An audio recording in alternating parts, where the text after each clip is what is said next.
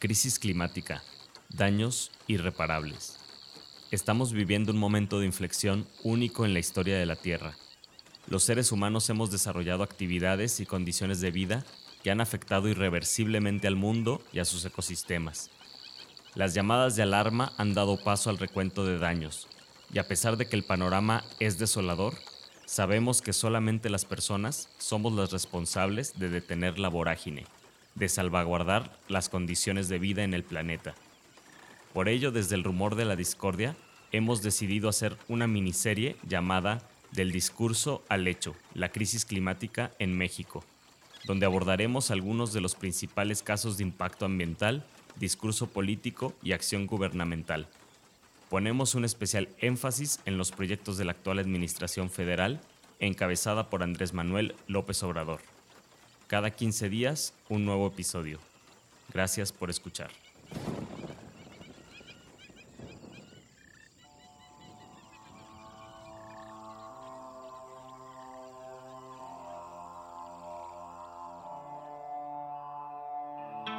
El rumor de la discordia un podcast para comentar las noticias de Jalisco. Un rumor es una voz que corre entre el público o un ruido confuso de voces. Bienvenidas, bienvenidos al rumor de la discordia. Esta mañana estoy con Pepe Toral. ¿Qué tal, Ángel Melgoza? ¿Cómo estás? Muy buen día. Muy buenos días. Tenemos invitado especial. Así es. Pablo Montaño, bienvenido. Muchas gracias. Un gusto estar aquí con ustedes, Pepe y Ángel. Gracias por acudir al llamado. Siempre me gustan los rumores. ¿eh? si son de discordia. Y la discordia también. La discordia también. Pablo, para las personas que no te conocen, tú eres politólogo y maestro en medio ambiente y desarrollo sustentable.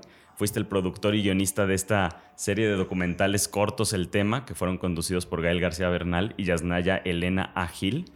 Muy buenos, por cierto, quienes no se han dado una vuelta por ahí, están en YouTube y es una pequeña serie. ¿no? Acá de Chapala. Está Chapala, bueno, historias locales de varios lados, pero de las locales está el Chapala nada Acá de Jalisco. Pues. Ajá. Pero bueno, ahí de todo el país, ¿no? Sí, claro. También eres creador de este podcast 2050, El fin que no fue. Eres profesor de ecología política y de formas de organización frente a la crisis climática. Actualmente coordinas la organización Conexiones Climáticas, que se dedica a la comunicación de la crisis climática. Es correcto. Pues muchas gracias. Buenísimo. Muchas gracias por estar acá, Pablo. Un gusto. Platicábamos un poco antes de, entrar acá, de iniciar, que estamos haciendo esta serie justo porque creemos que ya el punto al que hemos llegado es demasiado grave como para, para ser omisos ¿no? a, las complicaciones que ha, venido trayendo la crisis climática y en nuestro país, y más con un gobierno que parece ser que más que atacarla, pues la incentiva ¿no? por algunas acciones específicas de las que quizás vamos a empezar a hablar en este programa. Totalmente. Y, que situaciones bien extremas, ¿no? Mientras acá en zonas como Jalisco, pues todos los días incendios forestales, otras zonas en donde las amenazas para el bosque, pues parecieran eh, muy distintas, pero finalmente están conectadas, ¿no? Eh, las crisis climáticas. Por allá en, conexiones climáticas tienen trabajo en, en, zonas de bosque como en Tabasco, ¿no? Sí, comunidad. Es, una comunidad que se, el, nombre es chistoso, se llama El Bosque, la comunidad. No es un bosque como tal. Eh, le ponen el nombre porque cuando llegan las primeras personas a vivir a ese lugar, siembran una línea de pinos. ¿no? Y entonces, a partir de ese momento, es una comunidad de pescadores que está mm. en, en, un lugar, en el delta del Usumacinta y, y, sal, y, su salida al mar. Entonces, es como un playón que se iba iba creciendo, de hecho, iba creciendo, ganándole terreno al mar porque todos los sedimentos de Usumacinta, al llegar al mar, el, el oleaje lo mm. regresaba y iba como generando este, esta Esa playa, muy larga. Nueva playa, por así decirlo. Ajá, exacto, iba ganándole terreno al mar. Un pueblo costero en Tabasco. Sí, es un pueblo que tenía alrededor de unas 120 familias en su momento más poblado, ¿no? Es del municipio de, de Centla, Tabasco. Mm. Está a 20 minutos de la capital, de la cabecera municipal que es eh, Frontera. Y en años recientes, a esto que mencionas, Pepe, los impactos que están viviendo ahí en el bosque, eh, de tres años para acá, eh, bueno, ellos empezaron a perder sus casas ellos se dieron cuenta que ese playón del que les estoy platicando, eh, que antes tenían que caminar unos 30 minutos para llegar al mar, o sea, caminaban 30 minutos así de playa, de arena, matorrales, ¿no? Pasaban la línea de árboles, ¿no? Y pues llegaban... no, está nada cerca, 30 minutos. No, no, era un kilómetro y medio más o menos. Cuando mm. ves las, el histórico de imágenes en el satélite, mm. era alrededor de un kilómetro, kilómetro y medio para llegar al mar. Y de repente vieron que se iba acercando, ¿no? Se iba acercando el mar, lo iban teniendo cada vez más cerca a partir de 2012 más o menos.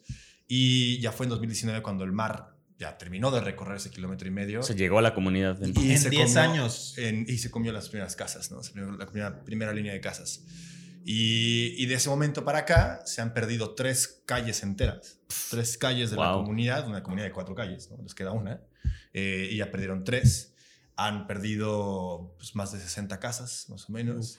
Eh, la comunidad está obviamente, muy mermada, muchos se han tenido que ir, otros están viviendo en condiciones eh, de muchísima marginalidad en, casas que improvisaron con este, láminas, ¿no? este, obviamente sin, sin, ningún tipo de sanitario, sin acceso al agua, sin acceso a electricidad. La escuela ya se la llevó el mar en, en diciembre de este año. es impresionante las fotos, ¿no? hace unos cuatro o cinco meses se llevó el, el, mar, la escuela primaria y el kinder, ¿no? Oye, Pablo, antes de entrar quizás a las causas de lo que está provocando, cuáles son las causas que provocan esta, esta pérdida o este recorrimiento ¿no? de la línea del mar, de esas 120 familias, ¿como cuántas quedan? Y también, ¿cómo llegan ustedes con conexiones climáticas a este caso? En, este momento es, difícil determinar cuántas familias quedan, porque hay una población flotante entre la cabecera municipal que está en frontera, que está a 20 minutos, y los que siguen viviendo en la comunidad del bosque, pero podríamos hablar de, de unas 40 familias más o menos, las que siguen. Una tercera parte. Una tercera parte, sí, estamos hablando de más de 100 personas, incluyendo niñas y niños, ¿no? Eh, nosotros llegamos ahí a partir de que un, colega de la organización eh, hace una visita a la cabecera municipal de Centla, frontera, y alguien le dice, oye, ¿ya conoces esta comunidad la que la está llevando el mar? No, a ver. Y va y se da cuenta, o sea, toma algunas fotos, ¿no? De algunas primeras casas que ya se habían caído, de cómo se va erosionando, cómo se está erosionando la playa, eh, y me las manda, ¿no? Me las manda a mí y me dice, oye, Pablo, ¿ves esto nada? Ya estamos trabajando con este cuate en otros proyectos y me dice, mira cómo se ve esta comunidad, ¿no? Y nos impresiona un montón, lo comparto con algunos colegas del sector medioambiental y climático, nadie sabía de ella, ¿no? O sea, estábamos como muy sorprendidos de que esto estuviera ocurriendo eh, en los niveles que escuchamos que ocurre en islas del Pacífico, ¿no? En, Tuvalu o en, esa, no sé, en, en las este, Polinesias, que tenemos casos así en México, no lo, no lo imaginábamos. Entonces de ahí, eh, luego con otras dos organizaciones, Nuestro Futuro, que es una organización dedicada al litigio eh, climático, y Greenpeace México, tomamos la decisión de ver qué podemos hacer, montar, o sea, qué, qué tipo de estrategias se pueden montar para comunidades que están viendo afectadas críticamente eh, por la crisis climática, primero con nuestro futuro y después se integra Greenpeace y decidimos entrar a esta comunidad, desarrollamos una estrategia donde decíamos lo que pasa es que esta comunidad se tiene que saber lo que está ocurriendo. Nadie sabe de su existencia. y, lo que necesita la comunidad no es necesariamente un litigio climático que transforme la forma en la que se trata el clima eh, a nivel eh, sector jurídico, sino que necesita ser reubicada. Entonces, la, primera necesidad de la comunidad es cómo me van a reubicar y quién me va a reubicar porque me quedan, semanas, me quedan meses. ¿no?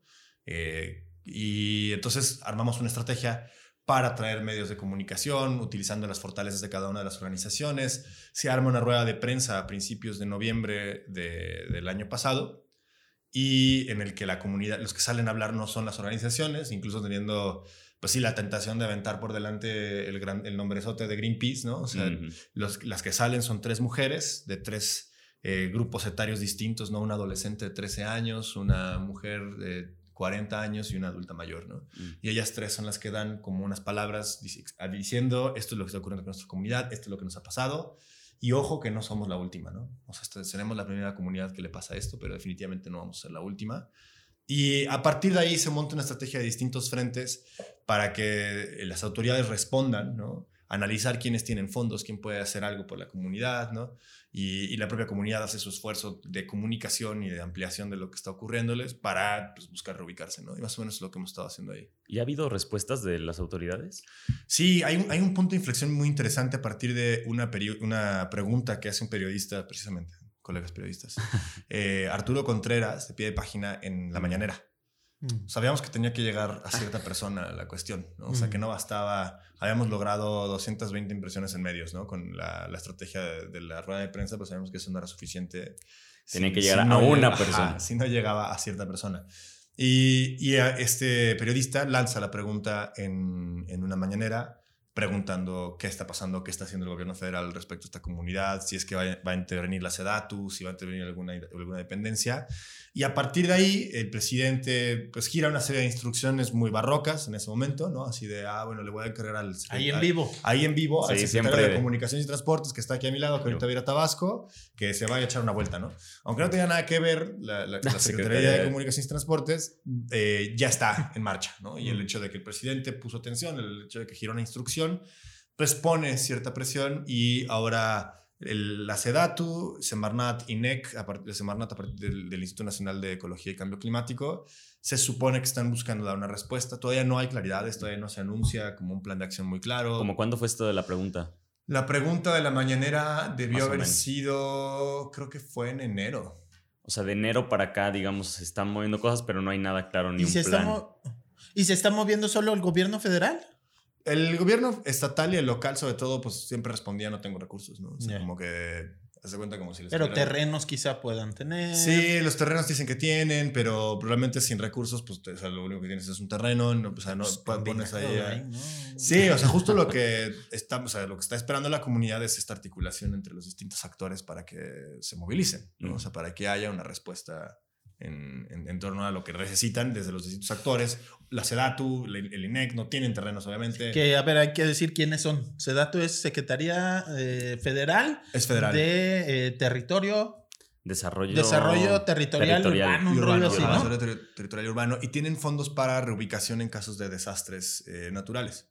Eh, y luego, ¿qué más habíamos dicho? El, INEC. el INEC es el Instituto Nacional de Ecología y Cambio Climático, la Semarnat, la Secretaría de Medio Ambiente y Recursos Naturales. ¿no? Sí, Y- sí, ese INEC ni, ni me sonaba, o sea, no, Ah, ¿no? tenía en el mapa. Bueno, no, y, y pronto no va a estar ni en el mapa porque es, de, a- es de es las- de los que se es van. de los institutos que se van. sí, Y, y sí se puede para ustedes sostener que esto tiene que ver con cambio climático. ¿Cómo? Hay forma de ligarlo Ujú. con bosques quemados a bosques inundados que bueno, la comunidad. Hay, como siempre, el cambio climático es, es una combinación de factores, ¿no? O sea, como siempre nos gusta ver todo de forma muy lineal, así nos sí, queremos ver una causa. como que- sociedad y sí, sí, como sociedad humana en los últimos 300 años hemos pensado todo de manera lineal, ¿no? Entonces hemos rechazado este pensamiento holístico de, de muchas partes combinadas y el cambio climático pues no, no es excepción, es muchas partes combinadas, ¿no? Entonces no es así como un derretimiento de los polos que incrementó el nivel del mar y ya, ¿no? Mm.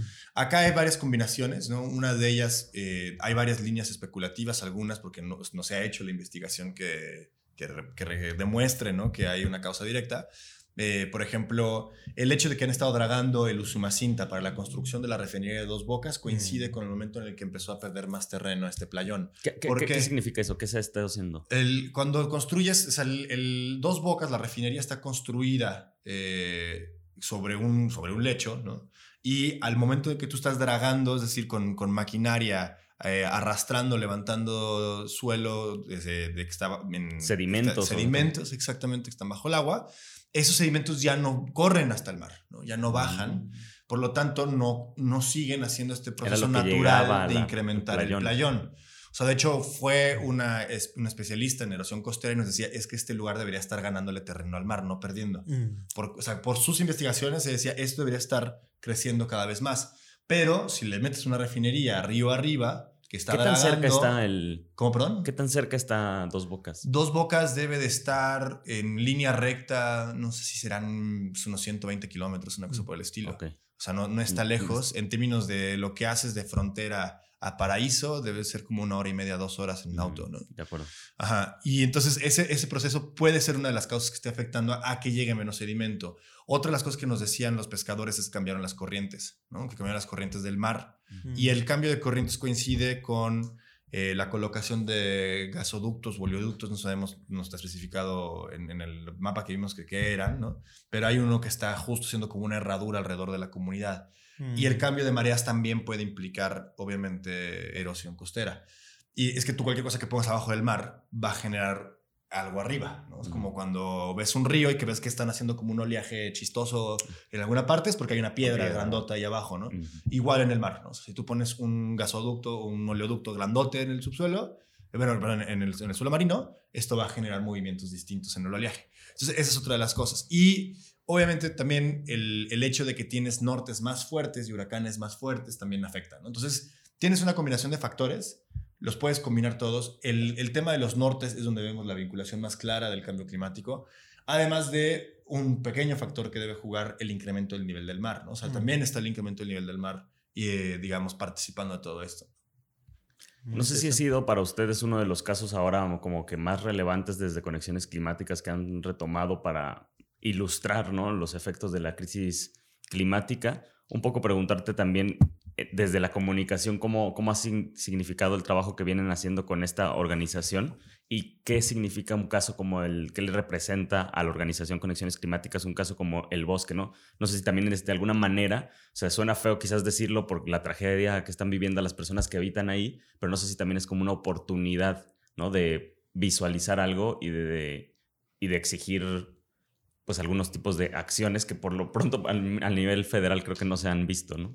Sí, bueno, de conexiones climáticas lo que hacemos es proveer herramientas de comunicación, estrategias para campañas de comunicación, eh, para determinar qué estrategia puede seguir un colectivo, una organización, una comunidad en este caso, ¿no? Frente a la lucha que tienen delante, ¿no? Y, trabajamos con organizaciones que están en procesos de defensa del territorio, con redes que están buscando comunicar o posicionar temas. Y en el caso del bosque, sí, como lo dices, al final de cuentas el bosque sí representa como la imagen más estereotípica de los mm. impactos climáticos, ¿no? O sea, hay, muchos impactos climáticos. También es eso, que es, difícil asimilar que muchas de las cosas que estamos viviendo responden al cambio climático, ¿no? Porque además son impactos incrementales y siempre ha habido incendios, ¿no? Siempre se ha quemado la primavera. Nada más que ahora se está quemando más y más seguido y más fuerte, ¿no? Entonces, como es, como es subirle poquito a la estufa, ¿no? Pareciera que todo se puede disfrazar. Entonces, cuando tienes un caso de lo que no ocurre, normalmente no, están, no es que estemos viendo desaparecer comunidades enteras, o sea, desde hace 50, 60 años, ese sí lo puedes mostrar, o sea, ese sí cuando lo veas dices, ah, caray, esto es algo nuevo, es disociante. A mí me ha tocado y yo he estado yendo a esta comunidad desde, creo que el primer viaje que hicimos fue por ahí de junio, más o menos, del año pasado. Y el último que hice eh, fue en diciembre, no, Sí, creo que en diciembre, ¿no? Y el, el, proceso que hemos ido viendo de degradación, o sea, que me ha tocado a mí ver, ¿no? Además de las fotos que voy viendo de cuando van los Porque lo van documentando desde el mismo ángulo, ¿no? Desde el mismo ángulo vamos documentando cómo va avanzando, o de repente, pues la escuela en la que tuviste una reunión ya no está, ¿no? O gente, o sea, también muy fuerte que esta no era gente que podrías decir en, en los estratos de pobreza más, más, más duros. O sea, tenían su casa con piso con acrílico, con instalaciones de baño propias. O sea, no estaban en pobreza y de pronto viven ya en techos de lámina. Mm. O sea, de un momento a otro. Y, una de las cosas que me parecen más fuertes de lo que se vive en el bosque es que es la desaparición de todo. O sea, tú un incendio, pues sí, está el bosque chamuscado, ahí sigue. ¿no? Este, un huracán están, pues sí, los estragos de, de, por dónde pasó y lo que movió, lo que tiró, pero ahí está. Acá desaparece el territorio. Mm. Acá la geografía donde naciste, el, paraje en el que te casaste, la línea de árboles que enmarcaron tu graduación de primaria ya no está. Entonces es una cosa como muy raro que alguien señale un punto en el oleaje y te diga, es que ahí estaba mi casa. No, no. Es, eso, es sumamente como perturbante, ¿no? O sea, es como o sea, ¿cómo? No, sí, sí, ves ese árbol que sale en el mar, porque hay unos árboles que todavía no se caen, que siguen adentro del oleaje, ¿no? para allá atrás estaba ahí la tienda de la Conasupo y al lado estaba mi casa y, o sea, entonces es, es, es, sumamente como, o sea, alarmante verlo así, ¿no? Y ver que esta es una realidad que sobre todo Tabasco tiene este problema. Hay muchas comunidades en Tabasco que lo van a ver y lo están viviendo ya. ¿No? Está la comunidad de Sánchez Magallanes, ¿no? Está, eh, esa comunidad es más grande que el bosque y, tiene un mayor desnivel, pero el, hay como un, como un talud que se lo está comiendo el mar y se van cayendo las casas, ¿no? Ah, Entonces, sí, también. Entonces, es un proceso que a partir de que se empezó a visibilizar el bosque, nos han llegado de otros lugares. En Nayarit, al parecer, hay otra comunidad, no, me acuerdo ahorita el nombre, pero hay otra comunidad a la que también está perdiendo terreno frente al mar. O sea, y los factores, de nuevo, son diversos. Obviamente, el incremento del nivel del mar es el que va a ser el, digamos, el papá de todas las, desapariciones o de las comidas del, mar a la tierra, ¿no? Y esos hay, hay pronósticos que en 50 años vamos a ver incrementos fuertes del nivel del mar, porque todo se va a derivar a partir del momento en el que colapsen las capas de hielo de mm. ambos polos, ¿no? El momento en el que se hace un, no es un mm. fenómeno como los hielos en tu vaso que se van derritiendo poco a poco. Acá llega un punto donde no se puede sostener más esos bloques, sobre todo de, pedazos muy grandes de glaciar, y eso provoca incrementos muy drásticos y muy rápidos, ¿no? Digo, estoy hablando de años. en las corrientes. Obviamente porque cambias la temperatura del mar, eso modifica las corrientes, cambias, o sea, cambian un montón de cosas, ¿no? Eh, siempre me gusta hablar de los impactos climáticos, más que algo lineal, es como cuando tienes fiebre. O sea, cuando tienes, si tú tuvieras ahorita 39 grados de temperatura, no tendrías nada más dolor de cabeza. Mm. O sea, no es nada más, ay, ¿qué, ¿qué, tienes cuando tienes fiebre? Pues ves decir dolor de cabeza, sí, pero además te sientes mareado, además no puedes ver bien, además no, no, sientes fuerza, además te duele el cuerpo, además puedes tener náusea, puedes acabar con un ataque epiléptico. Hay una multiplicidad de cosas que te están pasando en tu cuerpo, ¿no? Te puede dar diarrea, no sé. Hay un montón de cosas que pueden estarte ocurriendo. Lo mismo, nuestro planeta es un organismo, al final de cuentas, con sistemas y con ciclos muy, muy precisos. Entonces tú alteras uno y vas a ver afectaciones y, y reverberaciones en otros, en otros sistemas, en otros procesos. Un poco también, Pablo, Tabasco, pues es obviamente reconocido por su producción petrolera, ¿no? Y ahora con este proyecto del, gobierno federal de la refinería de Dos Bocas, específicamente, ¿hasta qué punto este tipo de, proyectos... A mí me, me, acuerdo de la campaña, ¿no? Y me acuerdo de cómo, digamos, en el discurso se peleaba el candidato del PAN. No, se me, se me, va, Anaya. se me va el nombre del androide. Anaya, ¿no? Con toda esta idea que decía, pues yo voy por lo... su campaña. yo voy por los carros eléctricos y yo voy por el otro futuro y el otro está apostando por la refinería y por el pasado, etcétera. Bueno, más allá del discursivamente, o sea, ¿qué significa, por ejemplo, que un gobierno federal como el mexicano esté apostando por un proyecto como esta nueva refinería o ampliamiento de la refinería de, Dos Bocas, ¿no? Sí, esta, nueva refinería yo creo que es el testimonio más claro de una negación climática. Yo creo que tenemos un gobierno que niega la, la, existencia o el impacto humano en los efectos de la crisis climática con sus acciones. O sea, directamente esto es desinformación climática, es tomar acción, contra o en favor de que incrementen los impactos climáticos. No hay manera lógica de que viendo los escenarios desdoblarse, no digas a nivel global, en tu propio país, decidas incrementar la producción de combustibles fósiles, estés obsesionado con incrementar la extracción de combustibles fósiles, estés diciendo discursivamente que vas a dejar petróleo para las futuras generaciones y que entiendas los impactos de la crisis climática. No pueden convivir esas dos. O le entiendes, no puedes entender. O le entiendes a la crisis climática. Por más maquiavélico que seas, o no sé si tienes. Sí, sí, sí. O sea, o eres de plano, como dices, o sea, una terrible persona, o sea, que quieres. Es que eso es lo que son. Por ejemplo, yo sí creo que, eh, a diferencia, las, los Shell, Exxon, ¿no? Mobil Oil, todos estos. Las grandes petroleras. Las grandes petroleras entienden perfectamente el cambio climático. De hecho, las primeras investigaciones con una precisión así escalofriante de lo que iba a ocurrir, eh, las, las, las tiene Exxon. Exxon es de los primeros en haber hecho investigación climática, donde puso a sus propios científicos a investigar cómo su producto estaba afectando el clima del planeta a futuro. Y lo que arrojan es, esto le va a dar en la madre al, planeta en estos sentidos, y si incrementamos con las líneas de producción que queremos, bla, bla, esto va a pasar, van, a inundarse estas zonas, va a incrementarse el clima así, va a haber cambios en sequía. O sea, tenían un montón de data.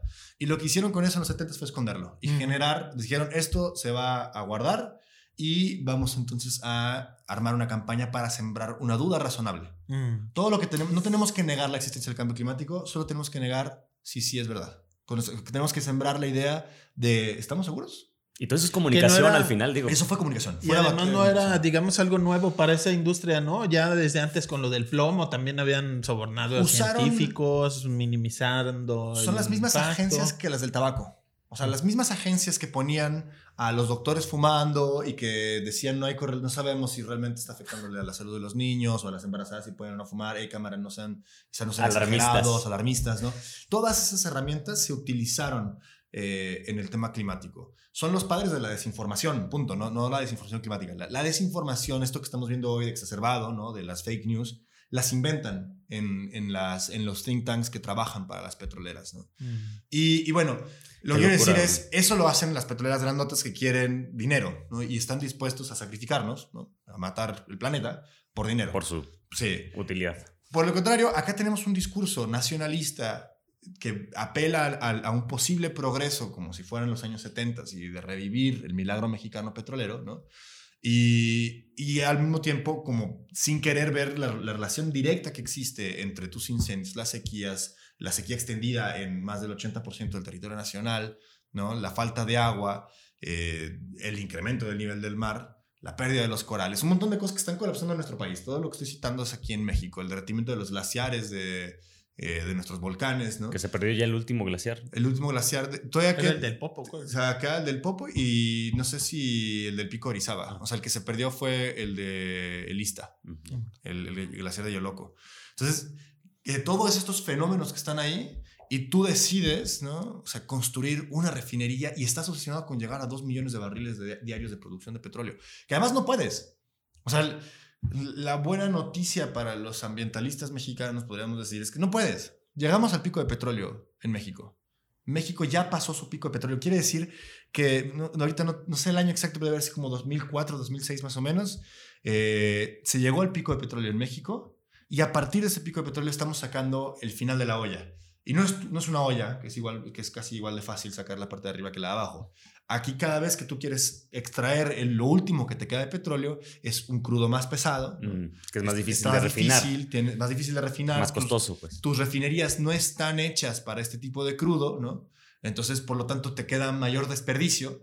México, por cada 10 barriles de petróleo que refina, o sea, el- el- lo que le queda son 3 barriles de combustóleo. Mm. México produce más combustóleo que gasolinas. El combustóleo, para quienes no lo saben, es un, un, eh, subproducto, es un desecho, un residuo de la refinación, que es muy pesado, que tiene un montón de azufre y que por su concentración de azufre no se permite ya quemarlo en alta mar.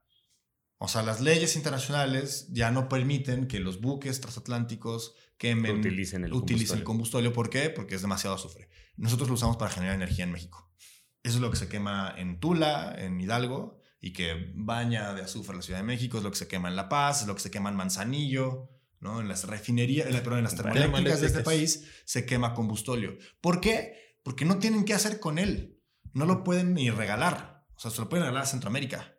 Pero no lo puedes usar en buques, no lo puedes vender. No puedes vender. No lo puedes vender. pues, ¿A quién se lo vendes? No, o sea, ¿A quién lo puede quemar? O sea, entonces lo que puedes hacer es que el Pemex se lo venda a CFE, ¿no? O sea, lo que, eso sí, Eso que, es lo que le entre ellos, pues, que sí. le den salida.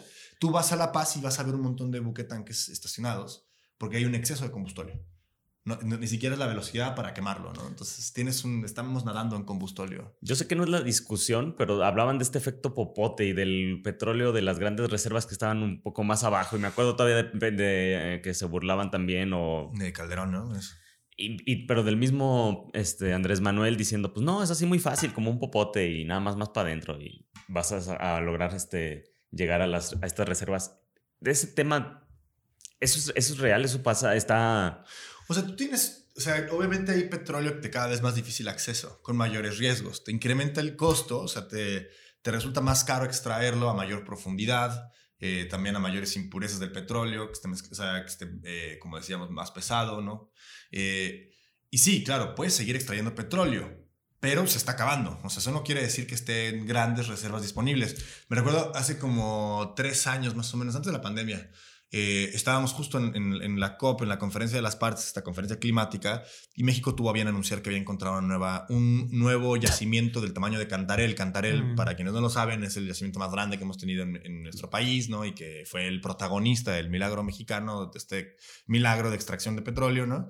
Y anunciaron, tenemos un nuevo yacimiento del tamaño de Cantarel. Luego ya no dijeron nada, ¿no? Ya no sabemos nada y el nuevo Cantarel, pues ya no, no sé si han escuchado algo, pero no volvieron a decir nada. ¿Y por qué lo anunciaron en la COP? Pues, ah, bueno, porque... Por idiotas. Porque les vale madre. cabrón.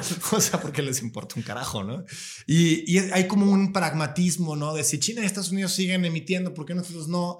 Así no funciona, ¿no? O sea, no es así como, este, si mi vecino sigue quemando la cuadra, pues yo también voy a quemar mi casa, ¿no? O sea, es, una- es un razonamiento bastante estúpido, ¿no? O sea, yo- o sea, no, güey, no, no quemas tu casa nada más porque el, el idiota al lado la está quemando más la suya, ¿no? Y eso es lo que estamos, o sea, es como estamos justificando lo que, lo que viene ocurriendo. Sí, eso es sin sentido.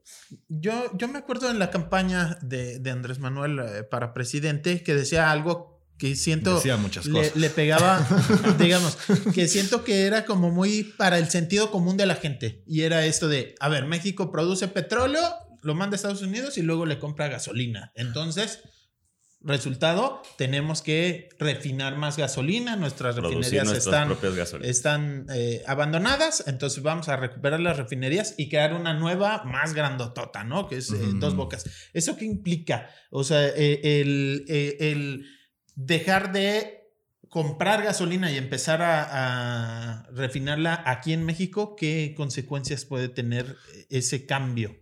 O sea, digamos, el empezar a refinar localmente lo que te generaría, pues es que te conviertes, o sea, a lo, que aspira, o el, sentido es volverte soberano energéticamente, ¿no? ¿Por qué? Porque obviamente si tus gasolinas y tus combustibles están llegando del extranjero, en el momento en el que el extranjero no quiera venderte por la razón que sea, por ejemplo, ocurrió ahora cuando hubo un momento en el que hubo una helada en Estados Unidos, ¿no? Y que necesitaban toda la energía ya, que se congelaban ah, los ductos, pues ¿qué hicieron? Pues chao amigo, lo que te quería vender, pues no te lo, puedo vender, el gas lo necesito acá, ¿no? Entonces eso generó en, en, toda una franja del, del, norte del país que no tuvieran energía, ¿no?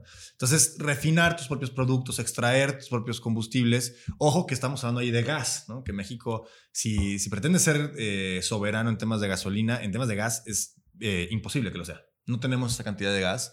Eh, México importa el 70%, más del 70% del gas que consume de Estados Unidos. Mm. O sea, es una, es una, quimera, no, no vamos a hacer, además estamos construyendo... Por eso tantos proyectos de los gasoductos. Todos los gasoductos que se están construyendo vienen de Estados Unidos para traer gas que fue extraído con fracking, ¿no? Ojo que también una, de las, una de las cosas que se con campañas que iban a impedir el fracking, pero bueno, al parecer no tiene, no tiene, problema con que el fracking se haga en Estados Unidos. ¿no? Y este, financiarlo de alguna Ajá, y de financiarlo, claro, porque al final de cuentas estamos comprando una cantidad de gas absurda de Estados Unidos eh, que luego buena, la mayor parte de esa energía que se genera a base de quema de gas se utiliza en la industria, mm. industria estadounidense. Mm. Entonces, ah. somos, O sea, le regalamos todavía. Pues, sí, te compro el gas para producirte tus productos con mi mano de obra barata, o sea, le perdemos por dos vías, ¿no?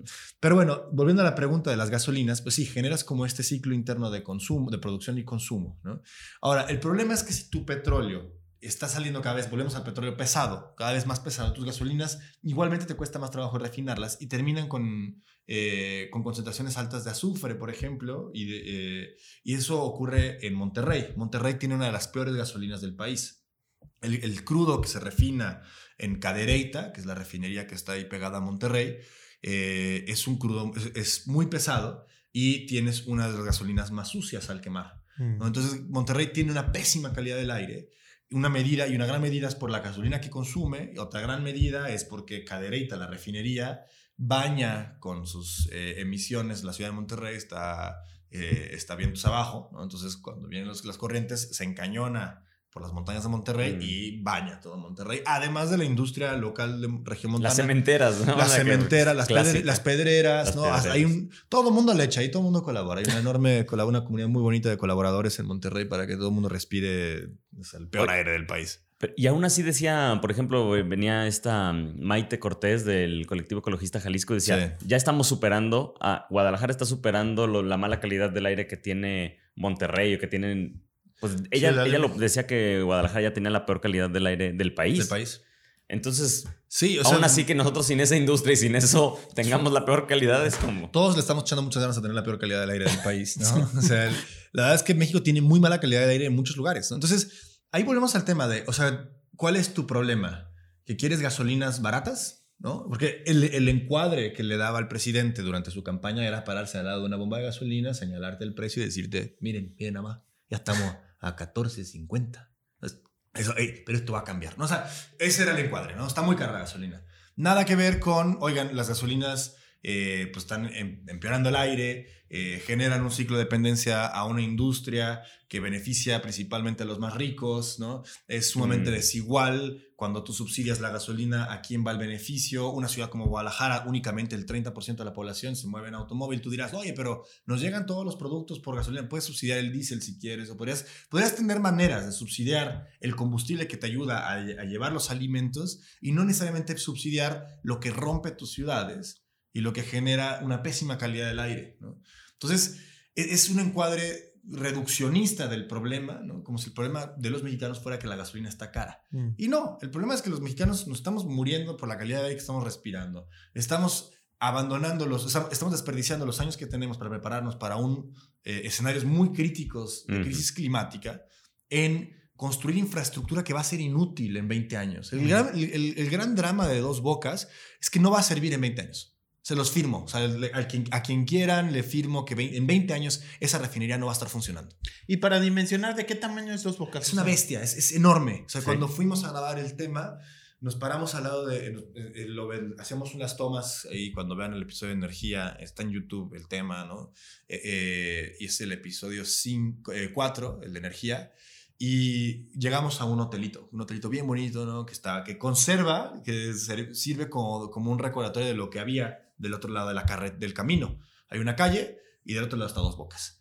Todavía no había una barda, entonces podíamos grabar directamente, hacíamos un tiro desde el, hotel. hacia el lugar de construcción y no te alcanza la vista a lo que ves de tanques, de, infraestructura, de lugares donde estaban soldando. Eh, volví a ir después de esa grabación, más o menos un año después, y ya lo ves. La, la bestia está levantada, ¿no? O sea, es, enorme, es enorme, es enorme, es enorme. Y, y todavía no opera. Entonces, ahí hay una, una, cuestión muy interesante, cómo va a empeorar todavía más el aire. Pero no lo habían ya inaugurado y no Ah, bueno, pues que tú puedes inaugurar cualquier cosa. O sea, de ahorita podemos salir y... Vamos a inaugurar algo. Inaugurar nuestros sueños, ¿no? O sea, aquí podemos cortar un listón de la nueva sociedad y, y listo, y abrimos una botella y y brindamos, ¿no? Pero entonces no está refinando. No está refinando. Todavía no se ha refinado el primer barril de petróleo en, en dos bocas. Quieren hacerlo este verano. Esa es la, la, meta que tienen. Este verano, este verano empezar a refinar. Y sabes más o menos, por ejemplo, una refinería ya existente como Cadereyta, eh, la capacidad frente a la que están planeando dos bocas, o sea, ya nos dices, es enorme, no lo alcanzas a ver. Y en capacidad, o sea, ¿de qué tamaño sería frente a otras refinerías? No sé, se o tenían instaladas. O una así como. En, principio, o sea, no, tengo el dato, o sea, no, o sea, no voy a echarles. O sea, debería ser fácil de encontrar cuántos barriles de petróleo se pretenden refinar al día en dos bocas. Pero es va a ser la más grande del país. Es la más grande. Va a ser la más grande del país de dos bocas, ¿no? O sea, y va a ser la que más va a refinar. ¿Por qué dices que en 20 años ya no? ¿Porque se va a acabar el crudo que están refinando? Por el, el, escenario climático, no te da, no puedes, o sea, no puedes argumentar contra la ciencia, ¿no? O sea, la ciencia te está diciendo, nos va, nos va a cargar el carajo, ¿no? O sea, si seguimos haciendo lo que estamos haciendo, nos va a cargar el carajo. Hay varios factores que pueden afectar. Uno, la inundación de dos bocas. Dos bocas se puede inundar. ¿Así como el bosque? Sí. ¿Se lo puede comer? Se, se lo puede, o sea, sí, dos bocas se pueden inundar, ¿no? O sea, dos bocas tienen un problema muy grave. Están en una zona todo Tabasco, en principio, está en una, en una altura frente al nivel del mar. Es Siempre el estado, la problemática en Tabasco son inundaciones. Es el estado más vulnerable al incremento del nivel del mar. Mm. O sea, las proyecciones de... Cuando ustedes hagan, hay unos eh, mapas en, en, internet donde puedes jugar con las proyecciones de incremento del nivel del mar y a, a 30 años, a 40 años, en distintos escenarios climáticos, a Tabasco no le va bien. Mm. O sea, una, una tercera parte de Tabasco puede estar bajo el mar en 2050. O sea, o en, procesos, o en procesos de inundación muy constantes, ¿no? Donde se inunda, se vuelve a vaciar. O sea, como eso puede estarle ocurriendo a Tabasco en, en 20, 30 años. Entonces, por eso digo, yo sé que no va a funcionar. Además, la, el, el, panorama es tan crítico que tiene que haber un punto de quiebre y lo va a haber. O sea, nada más va a ser qué tan adelante en la historia lo vamos a ver. No vamos a seguir quemando petróleo al infinito, mm. a los 50 años de vida útil que tiene una refinería como la de Dos Bocas, ¿no? No vamos a seguir haciéndolo. ¿Por qué? Porque no hay manera que aguanten, o sea, va a haber, el problema es que si no planeas esa transición, se va a comportar como una crisis muy grave. O sea, si tú no planeas lo que todos estamos viendo, ¿no? O sea, nos vamos a quedar sin chamba, vamos a quedar sin chamba, ¿no? O sea, si tú trabajas en una administración de gobierno, sabes que en seis años, en tres años se te va a acabar tu chamba. Si no vas pensando en que se me va a acabar mi chamba, simplemente sigues pensando, no, pues, ¿por qué no? Si me, me sigue llegando mi sueldo mes a mes, mi quincena, todo bien, mi jefe me quiere, estoy haciendo un buen trabajo. Si tú estás pensando nada más así y no en la realidad, pero, pero sabes, se va a acabar la administración, ¿no? O sea, no vas a tener chamba en cuatro años, en dos años, en un año, va a ser una crisis. Porque va a llegar el día donde no tienes chamba y no hiciste nada. Mm. Eso es lo que está pasándonos. En varias regiones, por ejemplo, la región carbonífera, que es donde tenemos otros proyectos, ¿no? Ahí el argumento, y, ese es el problema que a veces el encuadre que hemos usado las organizaciones ambientales ha sido muy centrado en, en, cuestiones abstractas para la población, como pueden ser las emisiones de gases de efecto invernadero. Mm. Pero la conversación tiene que ser es de qué va a vivir esta gente. Tienes tu gobierno que proveerles nuevas formas de empleo o nuevas, nuevos campos de trabajo a la población de la carbonífera. A estas 5.000, 4.000 personas que trabajan y que hoy viven del carbón, ¿qué empleos le vas a proveer? Porque se les va a acabar y tú estás mintiéndoles diciéndoles que no. Y tú estás diciéndoles que no, va, que no hay problema y que no hay que planear, pero en realidad lo que tú tendrías que estar pensando es qué vamos a empezar a hacer en estas regiones para que no se comporte como una crisis cuando ya no podamos seguir extrayendo carbón. Hoy CFE pierde dinero por operar sus dos carboeléctricas que tiene en Coahuila. Mm. O sea, hoy le cuesta a la CFE producir energía con carbón. Va a llegar un punto donde simplemente van a decir, mm, ciérralas. No me sale. De que ya. Ya, ciérralas. Y entonces sí se va a comportar como una crisis. Ahorita hay una crisis muy tremenda porque Altos Hornos de México, que es el- la otra gran industria que utiliza buena parte del carbón que se extrae de la carbonífera, está en Monclova, es una bestia, es así, Mordor, ¿no? Así tú cuando vas llegando a veces es un mechero gigante. y, o sea, la, infraestructura más Mordor. O sea, si vieron Señor de los Anillos es Mordor, ¿no? Y ahorita está cerrada. ¿Por qué? Porque hay un pleito ahí legal, está declarada en bancarrota, la están vendiendo y están en, en cambio de dueño. Entonces, ahorita hay una crisis en Monclova y en la región carbonífera porque no tienen empleo la gente que trabaja en esos dos lados. ¿Qué hace Altos Hornos? Es acero, hace aceros, ¿no? Entonces, ¿y qué, qué ocurre? No, pues obviamente la gente no tiene trabajo, la gente está desesperada, pero al mismo tiempo se dan cuenta que están rellenándose los pozos de agua, la calidad del aire en Monclova mejoró considerablemente, la temperatura cambió, ¿no? O sea, ¿Cuánto tiempo tiene cerrada? Bueno, eh, Altos Hornos. Tiene un par de meses, más o menos. Ah, ¿Y esto está pasando ya? Ahorita, ahorita, ahorita está pasando. Entonces, la, la gente, ayer tuvimos un taller con gente de Coahuila y nos decía, no, pues que ha mejorado la calidad del aire. Es cierto. Y tenemos, este, este, ¿cómo se llama? Eh, otro tipo de calidad del aire y además tenemos una- otra temperatura. Que O sea, además vienen elecciones para Coahuila, ¿no? Este, Ahora. Sí, muy emocionantes, muy inspiradoras. O sea, tampoco no hay nada ahí que No, obviamente no. es nadie que- está proponiendo algo decente. Y es ahí cuando, o sea, el, el problema es que si tú ignoras un problema como la crisis climática o la dejas así apartada como, muy bueno, habrá una propuesta de siembra de árboles, ¿no? Porque al parecer así se arreglan los problemas, ¿no? este, ese es lo que vas a ver, la agenda medioambiental de los candidatos en, en Coahuila, es, si, si alguien tiene algo es alguna reforestación, ¿no? Eh, Guadiana me parece que tiene un programa para perritos callejeros, ¿no? que Esa es el su del lógica. carbón, ¿no? Andrés Guadiana, sí, eh, O sea, Gua- también ahí hay Guadiana... intereses políticos, económicos. Obvio, sí, Guadiana era senador con licencia y es un minero del carbón. O sea, él, su, su dinero lo amasó eh, con, con carbonífera, en la, en la carbonífera con minas de carbón. Y es el candidato de oficial, ¿no? es, el, de- es el candidato de Morena, de Morena. ¿no? Eh, el candidato de la coalición, este, Manolo, ¿no? El de, de PRI, PAN, PRD, creo. Eh, sí, está el PRD. No sé si ya existe el PRD. Eh, eh, él más bien viene como del sector inmobiliario, del sector político, fue alcalde de Saltillo, pero tampoco están, están pensando y ponen unas proyecciones, por ejemplo, del nearshoring, ¿no? Esta, este fenómeno nuevo donde se están viniendo maquiladoras de China y, de, y de Asia a México y, hasta, y al sur de Estados Y Unidos lo más cerca de Estados Unidos. lo más cerca de Estados Unidos o adentro de Estados Unidos incluso. ¿Por qué? Porque ya vieron que con la pandemia, las restricciones, el conflicto China-Estados Unidos, yo quiero tener mis productos cerca y prefiero... Y además la mano de obra china ya no es tan barata como lo era hace 20 años, que se fueron todas para allá. Entonces ahora están buscando nuevos lugares. Entonces están llegando una cantidad de industrias, o sea, eh, por cantidades gigantescas. Tú vas a Saltillo, vas a, eh, a Nuevo León y vas a ver corredores industriales que están creciendo, creciendo, creciendo, creciendo. Y eso pareciera o se siente como una oportunidad bueno. económica. He escuchado a colegas suyos de otros podcasts discutir así como es la oportunidad de México, el nuevo milagro mexicano a partir del Mm. nearshoring, ¿no? Pero estamos ofertando nuestra mano de obra barata, ¿no? O sea, porque obviamente no vienen a generar empleos de calidad, no vienen para generarle riquezas a las familias mexicanas y a utilizar, pues, los sustentos de vida, también llamados recursos naturales, como el agua, y la energía, ¿no? En procesos para generarle productos que se van a cruzar la frontera, Ujú.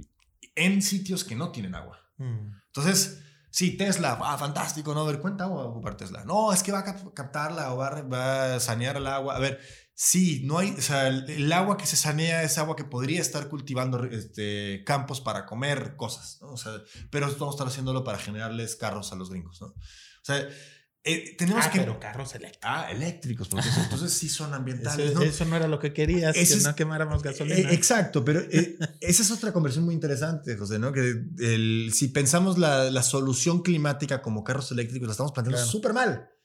Porque al final de cuentas, hay, así como hay una cantidad de petróleo limitado, hay una cantidad de minerales raros y de, y de tierras raras que se requieren para eh, las baterías, Baterías. para los paneles, para todo lo que requiere esta transición a, a la utilización de energía, de fuentes renovables, ¿no? Porque hablamos de, no, es que son coches con energía renovable. No, no, no. A ver, lo renovable es el sol, güey, ¿no? tu litio no es renovable. Claro. Tu litio es escaso. O sea, tus, met- son tus metales, tus tierras raras que tienen sol para los. Y tus baterías tus tienen baterías. una vida útil. Exactamente, tiene una vida útil y eso no es renovable. Entonces, pero ¿para quién va a ser? para que tengamos gente en Tabasco que puedan enfriar su casa cuando tienes temperaturas de 46 grados centígrados y puedan, tener, puedan dormir porque haya un aire acondicionado en su casa, o para que alguien en Estados Unidos maneje una Homer eléctrica. Mm. Porque eso es, el, es, lo que estamos viendo. Estamos viendo un, una, una vocación a conservemos lo mismo que estamos haciendo, pero ahora enchufado a energías de fuentes renovables, ¿no? Oye, y hablando de fuentes renovables, pues también mentiríamos si no dijéramos que tiene el gobierno federal un proyecto por allá en Sonora, del parque solar, ¿no? Fotovoltaico, más grande, pues dicen que de América Latina o que va a ser el más grande de América Latina, pero bueno, yo, quisiera escuchar un poco más bien tu, opinión de ese, de ese tipo de proyectos que al final, pues sí, también está encabezado por esta administración, ¿no? Vamos a tener un episodio donde vamos a hablar más del plan Sonora, pero... Ajá, ahí, siempre es importante cuando leemos o cuando nos vendan con bombo y platillo energías renovables, lo están haciendo también en el, en el istmo, ¿no? Con las eólicas. Mm. La pregunta es, ¿para quién? ¿Y de quién? ¿Quién va a poner esta energía? Mm.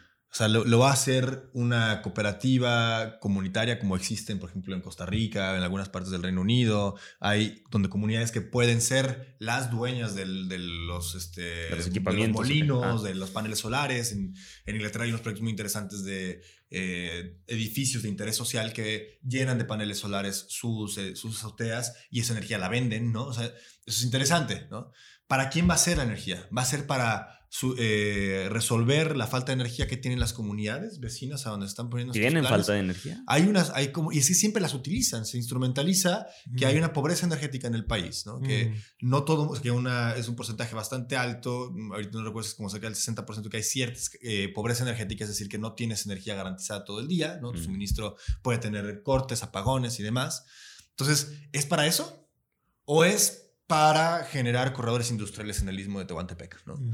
Que eso es lo que, lo que va a hacer. O sea, este plan, esta visita que hubo de Estados Unidos, donde fueron a ver ahí el istmo y demás, el proyecto del tren transísmico, que es el, tren menos conocido, porque todo mundo, todo mundo Todos estamos en el Maya. Maya. Pero el proyecto integral, el proyecto completo incluye el transísmico, ¿no?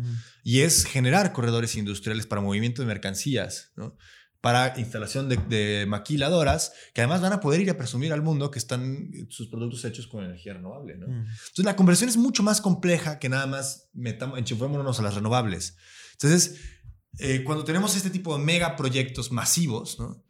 es un interés de buscar sostener este status quo donde la economía sigue creciendo indefinidamente, nada más que ahora lo trata de hacer a partir de de las energías renovables. Y ojo, no hay un solo panel solar construido en este mundo que no se, que no se haya construido con energía fósil. No hay ni una mina en este mundo que no esté operando con energía fósil. Entonces, ¿qué quiero decir con eso? Hay un impacto muy grande de las renovables, no para decir, de, no, cancelemos la transición energética, esto no es un argumento en pro del, del status quo, sino para que el, el, gasto energético que vamos a hacer y que tenemos que hacer lo hagamos pensando en que no porque sea un panel ya es bueno. Este panel tiene que venir a sumar una transformación, ¿no? Es, es importantísimo que hablemos de... Que cambie el esquema. Y... y... el uso, ¿no? o sea, no, no podemos seguir consumiendo energía de la manera en la que estamos haciendo. Y mucho menos no podemos seguir incrementando la demanda de energía como lo estamos haciendo. Porque entonces no va a haber renovables que alcancen. De hecho, no hay renovables que alcancen. O sea, ha habido estudios de si nos da para transicionar toda la energía. No se puede. No se, no se podría. No se puede. Entonces, claro que... al nivel de consumo que tenemos. Al que tenemos ahorita. Entonces, claro que dicen, no, bueno, pero podríamos este, generar nuevas tecnologías. Pero también hay estudios que te dicen que hay una posibilidad que en 2050, con el incremento poblacional, podamos satisfacer las necesidades básicas de toda la población con una, una fracción de la energía que estamos generando hoy.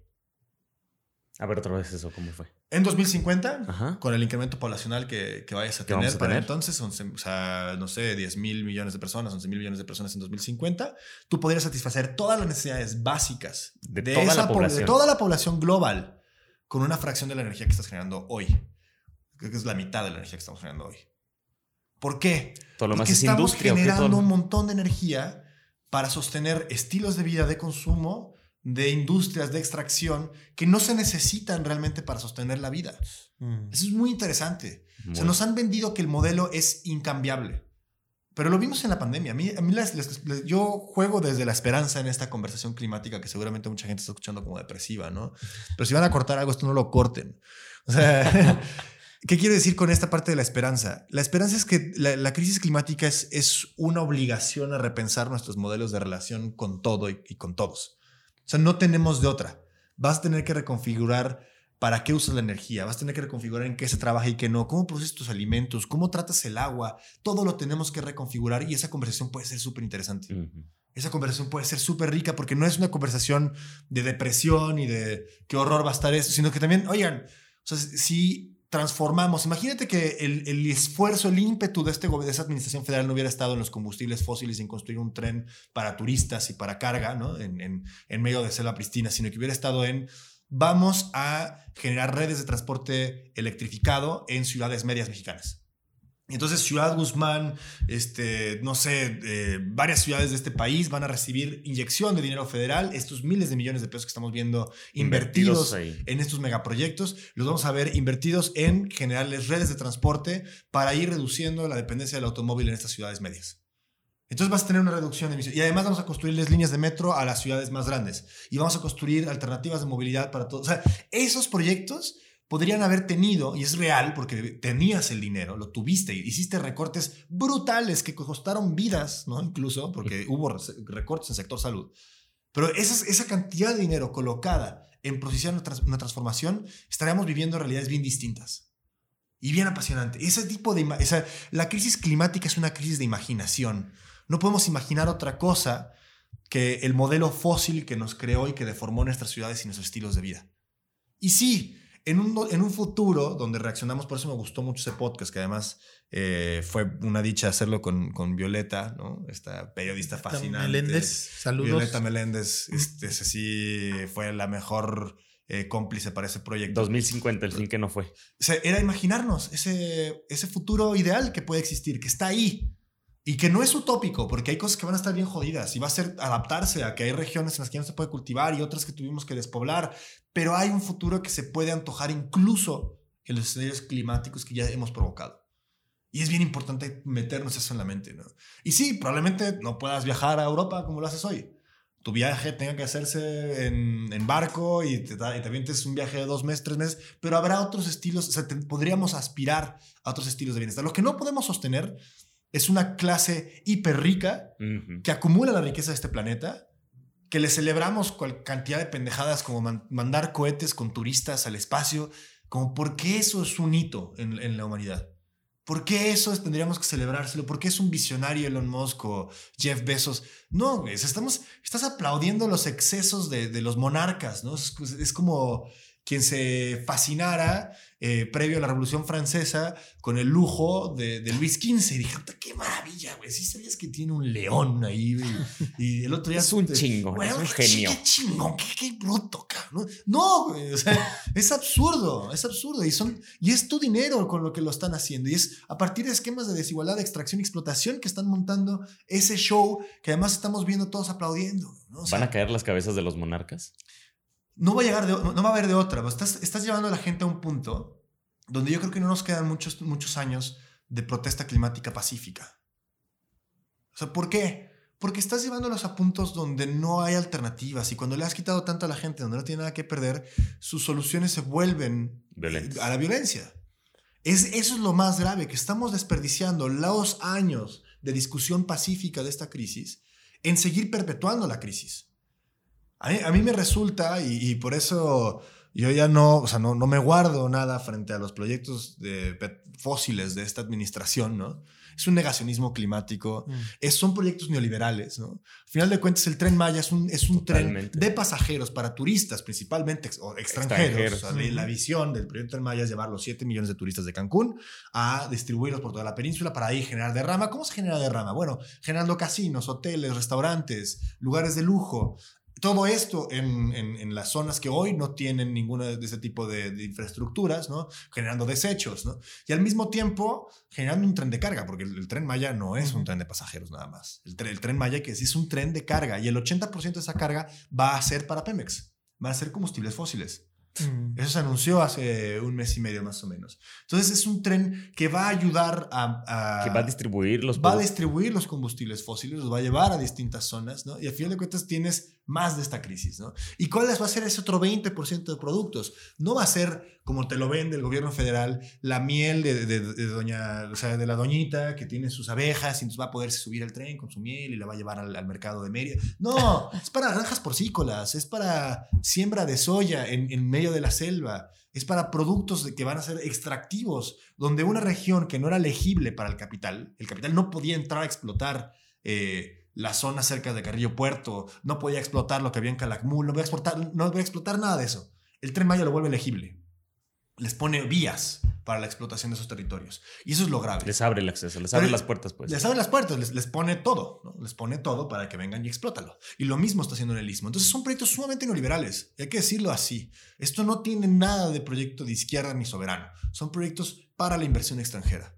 ¿Y qué es lo que, lo que va a ocurrir? Lo que yo creo también es que va a haber esperanza en las comunidades que van a resistir. Hoy está terminando en estos días la caravana El Sur Resiste y como lo dice esa caravana, es una caravana de pueblos del sur de nuestro país que se han aliado, que se han organizado y que están planteando una resistencia a este tipo de megaproyectos, a estos modelos eh, de extractivismo y de explotación de sus territorios.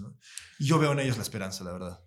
Oye, a mí me gusta muchísimo terminar con esta nota alta, pero yo creo que no sería justo no mencionar, justo con el tema de la resistencia y de la gente que sí está haciendo cosas. Lamentablemente han sido años muy, muy violentos y, eh, para las defensoras, para los defensores del territorio. Mm. Solo el año pasado, 2022, 24 personas defensoras de medio ambiente y territorio fueron asesinadas. Siete de esos casos fueron casos de ejecuciones extrajudiciales mm. con posible participación de agentes del Estado y se registraron 582 agresiones contra personas y comunidades defensoras, que fue la cifra más alta que se registra desde que se hace esta documentación por el mm. Centro Mexicano de Derecho Ambiental. Sí, o sea, ¿qué, es lo que está pasando ahí?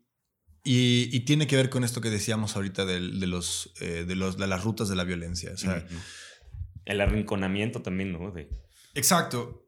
Y, esto se lo, se lo, cito a Yasna ya, ¿no? O sea, cuando hablamos de las comunidades indígenas y hablamos de su visión del entorno, de la naturaleza, del agua, ¿no? Eh, ellas hablan del agua como su madre, ¿no? O sea, de la tierra como su madre, del, agua como un ser vivo, ¿no? Y todos decimos, ¡ay, qué bonito, ¿no? Qué, qué poético, qué romántico. Y dice, no, o sea, Yasna no lo dice tan feo, pero eh, seguramente estará de conmigo. No, pendejos. No es que, no es que, no es que, estemos cursis. Es que de ahí vives. Es que tu vida está relacionada con la tierra. Y si tú matas la tierra, te matas. Y si tú matas el agua, pierdes tu posibilidad de vida. Entonces, ¿qué es lo que estamos viendo? Estamos viendo comunidades que están defendiendo su vida porque están eh, ancladas su existencia, su cultura, su identidad al territorio que habitan. Y entonces, ellas plantan la resistencia más fuerte, más firme, más clara a los megaproyectos, a las mineras, a los megaproyectos, a las autopistas, a, todos estos proyectos que alguien diseña en una oficina en la Ciudad de México o en una oficina en Canadá o en un espacio eh, e, e, externo a, la comunidad y dicen aquí va a pasar esto. Quienes ponen el cuerpo son las comunidades que no se entienden sin ese territorio y sin esos sustentos de vida como son el agua y la tierra. Entonces, ¿qué pasa? Resisten, resisten, resisten y los matan o acaban con sus vidas, porque no tienen otra forma de acabar con ellos, porque donde está perdiendo el capital, donde está perdiendo este modelo de explotación y extracción es frente a las comunidades.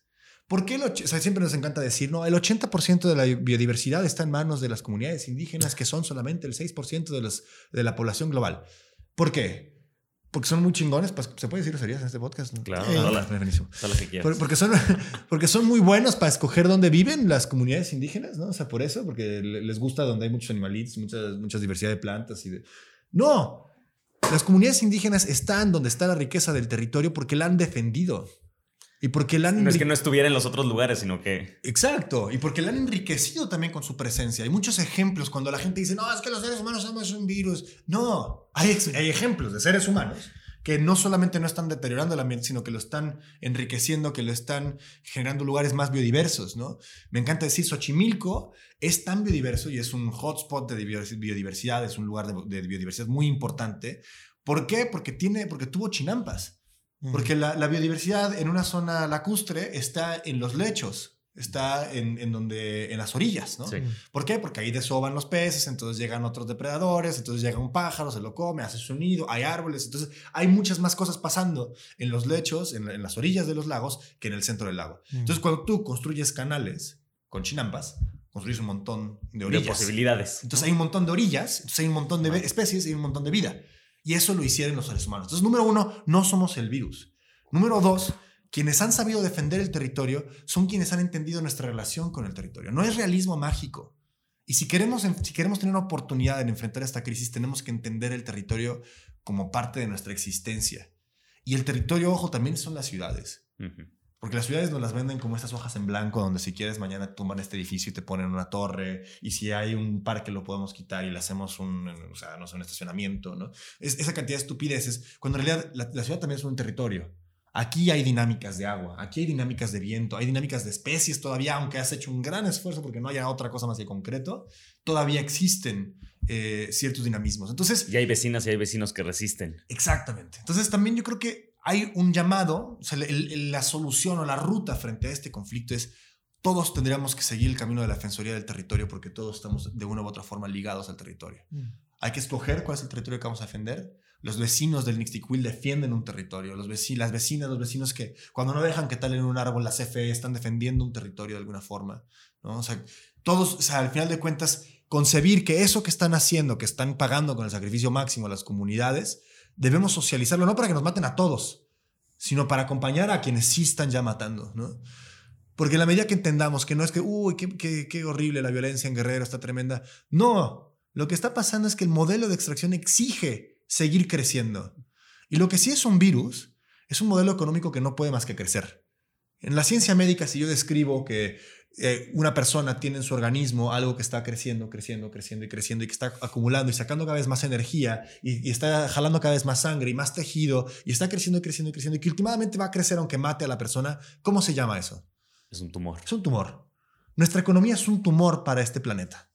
Porque no, no vemos un final a su crecimiento y estamos dispuestos a darle más recursos, a darle más agua, a darle más tierras, a darle más eh, minerales ¿no? extraídos de formas insustentables, darle más maderas para que siga creciendo. ¿no? Y últimamente eso nos va a matar. Entonces, ¿qué si es un virus? ¿Qué si no puede sobrevivir esta conversación climática? Es el modelo económico. Y no, esto no es un- una apología al socialismo, pero sí es una apología al anticapitalismo. Mm. Porque la- las, las soluciones que también nos, han, nos la han planteado dicotómica de, ah, si no es capitalismo, entonces comunismo. No, no tiene que ser, no, no es dicotómico. Es un pluriverso de alternativas. Hay un montón de cosas y aquí se va a ver de una manera y en Oaxaca de otra y en Chihuahua de otra, pero no puede ser esto que tenemos hoy. Porque esto que tenemos hoy es lo que nos está acabando y nos está matando y no va a haber de otra, va a tronar. Y la vida tiene que estar al centro. La vida tiene que estar al centro de la vida de, de todo, De- no, sí, nada más la- que es una parte en este momento, ¿no? O sea, con el modelo actual, quienes se ven beneficiados, quienes generan la mayor cantidad de contaminación y quienes, eh, eh, digamos, absorben la mayor cantidad de energía, es solo una pequeña parte de la población y la mayoría, pues, no se ve beneficiada y hay una desigualdad tremenda. El en todos los 7% aspectos. más rico de este mundo genera el 60% de las emisiones. Es una locura. Cuando alguien les diga que no, es que hay que, tener, hay que dejar de tener hijos, a ver, no, lo que hay que dejar de tener son ricos. o sea, eso es lo que no, no es sostenible. Que los ricos dejen de tener hijos. O sea, en todo caso, sí, se acabe ahí, ¿sabes? O sea, y sus riquezas en cuanto al chupen faros, vámonos, este, se distribuye, ¿no? La absorbe el Banco Central, lo que quieras. Lo que no podemos seguir sosteniendo es un nivel de vida donde alguien puede volar 30 minutos de, no sé, de San Francisco a San Diego y son las emisiones que tú, Ángel, vas a generar en todo un año. O en 30 minutos de un idiota, artista, lo que sea, Taylor Swift, creo que tuvo un escandalito de estos donde hizo un vuelo de 35 minutos. Y seguramente esa persona lo está haciendo ese vuelo Y su una jet, dos veces por exacto, semana. Y su jet privado genera las emisiones que tú vas a generar en todo un año. Y no es el único viaje de los Swift, ¿no? Entonces, es, una es- locura. esto es, es absurdo. Es absurdo que convivan esto, ¿no? Entonces, por eso me gustan algunos de los, pla- de los planteamientos que hacen, por ejemplo, en Europa, movimientos que están diciendo, "Güey, no vamos a dejar despegar ya jet privados. Y ya Mm. están prohibidos, creo que es en, la- en el aeropuerto, eh, no sé si es en Dinamarca, pero hay un aeropuerto que ya no va a tener vuelos de jets privados. Porque es absurdo que permitamos que un sector de la población eh, consuma esa cantidad de energía. Claro. Bueno. Pues Pablo, muchísimas gracias por esta conversación. Un La verdad, destapas muchísimas cosas. ¿Dónde pueden seguirte a ti a Conexiones Climáticas? ¿Qué otros proyectos? Estamos en Conexiones Climáticas en nuestras redes sociales. Encuentran en Twitter como C Climáticas y en Instagram como Conexiones Climáticas y la página es conexionesclimáticas.org. Y a mí en las redes sociales me pueden encontrar como Pablo Montano B. Este, y nada, pues un gusto estar con ustedes, Ángel y Pepe. Gracias. Gracias por la invitación. Gracias y gracias a las personas que nos escuchan.